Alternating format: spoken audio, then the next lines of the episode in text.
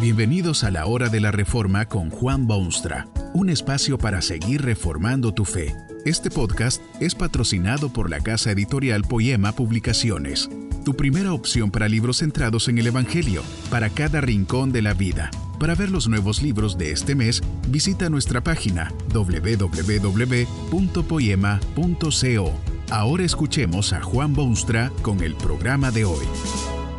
Los mejores exponentes del arte de la gratitud son los que admiten y reconocen que han recibido enormes bendiciones de parte de Dios.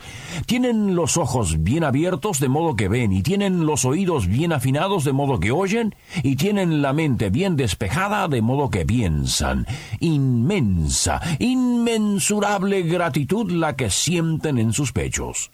Los favores que de Dios han recibido son casi ilimitados e imposible de definir exhaustivamente.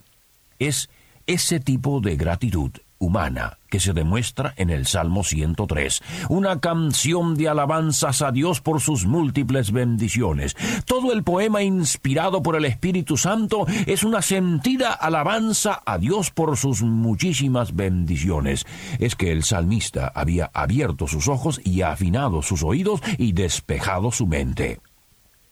Cuando ve lo que Dios ha hecho en su vida, no puede callarse, sino que prorrumpe en canción conmovedora con todas las fibras de su ser. Bendice, alma mía, a Jehová, y bendiga todo mi ser su santo nombre. Bendice, alma mía, a Jehová, y no olvides ninguno de sus beneficios. Es como una exclamación inexorable e inescapable. El hombre que ha visto la realidad de las bendiciones de Dios no puede quedarse sentado, inerte, moribundo. Ha sido vigorizado por la bondad infinita de Dios y se ve forzado a cantar su gratitud y elevar sus alabanzas a la fuente de toda bendición. En el Salmo 103 hace una lista de los favores que ha recibido de Dios. En primer lugar, sus pecados han sido perdonados por ese Dios a quien le da las gracias. Sus pecados han sido perdonados. ¿Cree usted que puede haber bendición más espectacular que esta en la experiencia humana? Venimos al mundo ya con el peso del pecado encima. Es como un cáncer espiritual que limita nuestra capacidad, desfigura nuestra personalidad, tergiversa nuestros objetivos. Y después, el pecado diario que se va acumulando como si fuésemos un receptáculo de vidrio transparente. Se pueden ver todos esos actos de egoísmo y de inmoralidad y de falta de respeto y hasta deshonestidad, todos mezclados en las alcobas de nuestro corazón. El peso de estos pecados es simplemente inmenso, al punto de hacerse insoportable. Pero se llega a nosotros ese Dios de amor, envía a su Hijo unigénito a este mundo, quien muere en una cruz maldita y se hace posible así el perdón de nuestros pecados. Maravilla del Evangelio y maravilla del amor de Dios. Él es quien perdona todas nuestras iniquidades. Bendice, alma mía, a Jehová, y bendiga todo mi ser su santo nombre. Todas las enfermedades han sido sanadas por el Dios Todopoderoso, en un mundo contaminado por gérmenes de todo tipo y propensos siempre a las infecciones más espantosas, no es bendición menuda verse libre de tanta epidemia y enfermedad y dificultades físicas. ¿Cómo ha bendecido Dios en este sentido? Dios puede obrar en las formas más milagrosas que sea posible imaginarse, pero Dios también opera por intermedio de instrumentos que la paciencia humana y la providencia divina han otorgado. En última instancia, sin embargo, Dios es el médico celestial que sana y devuelve la salud. El creyente que estuvo en lecho de dolor o en sala de hospital sabe que Dios lo sostuvo en esa hora crítica y sabe que Dios le dio ánimo y sabe que Dios le concedió mejoría y sabe que Dios es quien sana sus dolencias. contempla las cicatrices de sus heridas y consulta los recuerdos de su mente y no puede evitar un grito de gratitud. Bendice, alma mía, a Jehová y bendiga todo mi ser su santo nombre. No olvides ninguno de sus beneficios. Dios también protege a los suyos de los peligros constantes de la muerte. Usted sabe que esta horrible realidad se mete en la vida humana en los momentos menos esperados. Parece como que no somos dueños del futuro, sino simples víctimas de fuerzas invisibles que buscan nuestra caída. La muerte acecha nuestro camino y amenaza casi a diario. Se nos presenta con frecuencia en el vecindario, en los titulares del diario, en los noticiosos, en el cortejo fúnebre que pasó frente a nuestra casa. Muerte hay por doquier, peligros de muerte en cada esquina. Y sin embargo, el Dios de amor nos cuida y nos protege y nos saca del hoyo de la muerte. Cuánta gratitud debería dominar nuestro ser cada mañana de nuevo. La vida no es obsequio de semejantes ni premio de nuestra conducta intachable, sino el don precioso de Dios.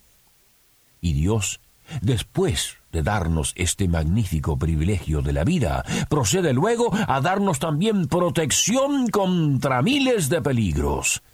¿No se ha salvado usted acaso alguna vez en forma que consideró en ese momento milagrosa?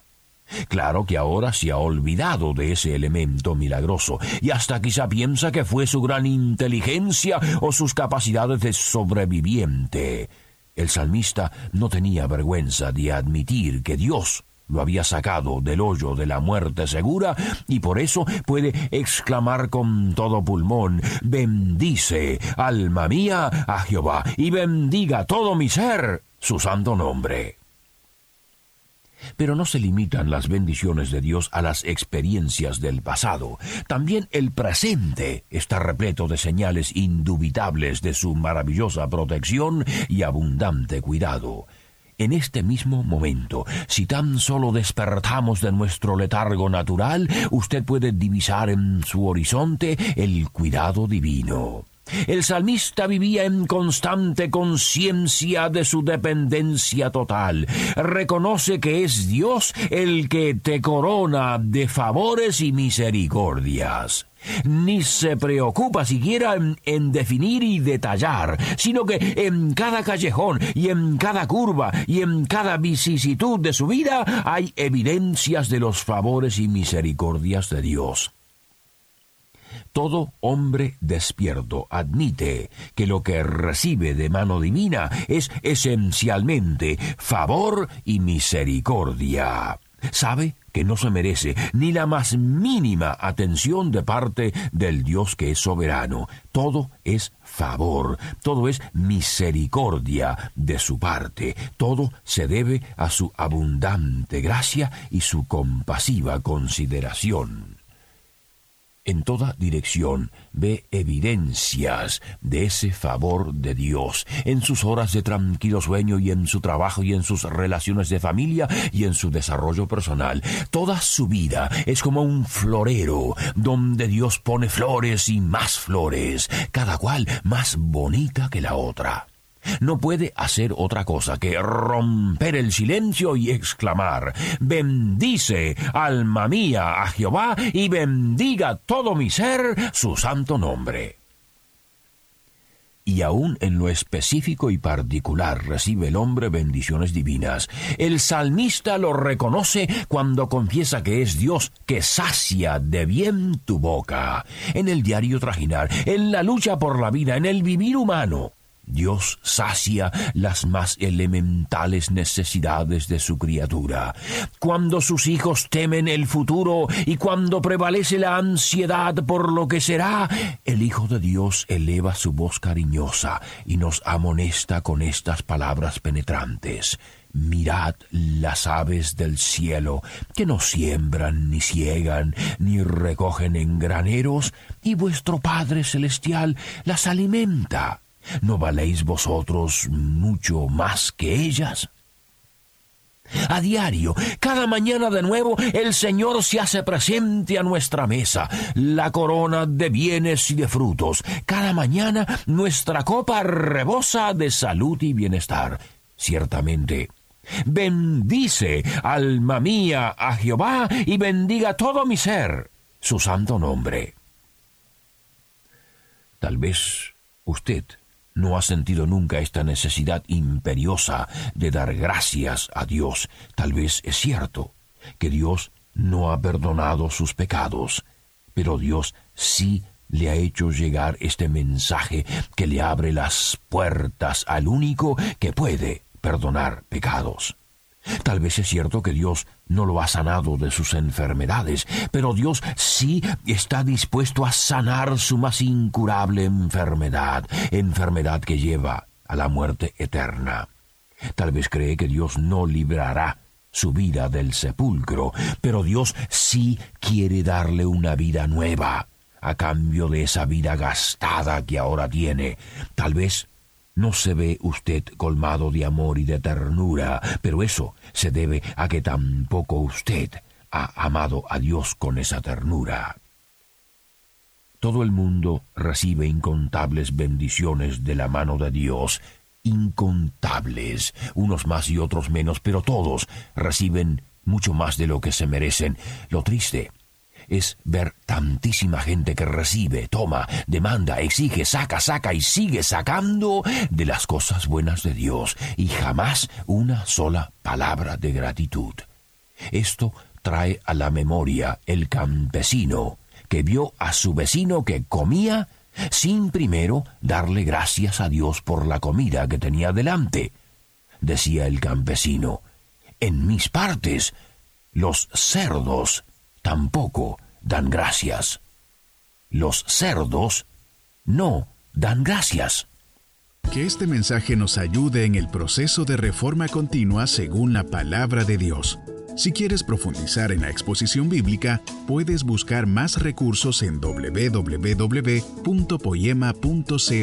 Allí encontrarás libros que te ayuden a entender la palabra de Dios y aplicarla a tu vida. Poema, el Evangelio para cada rincón de la vida. Nos vemos en el próximo episodio de La Hora de la Reforma con Juan Bonstra.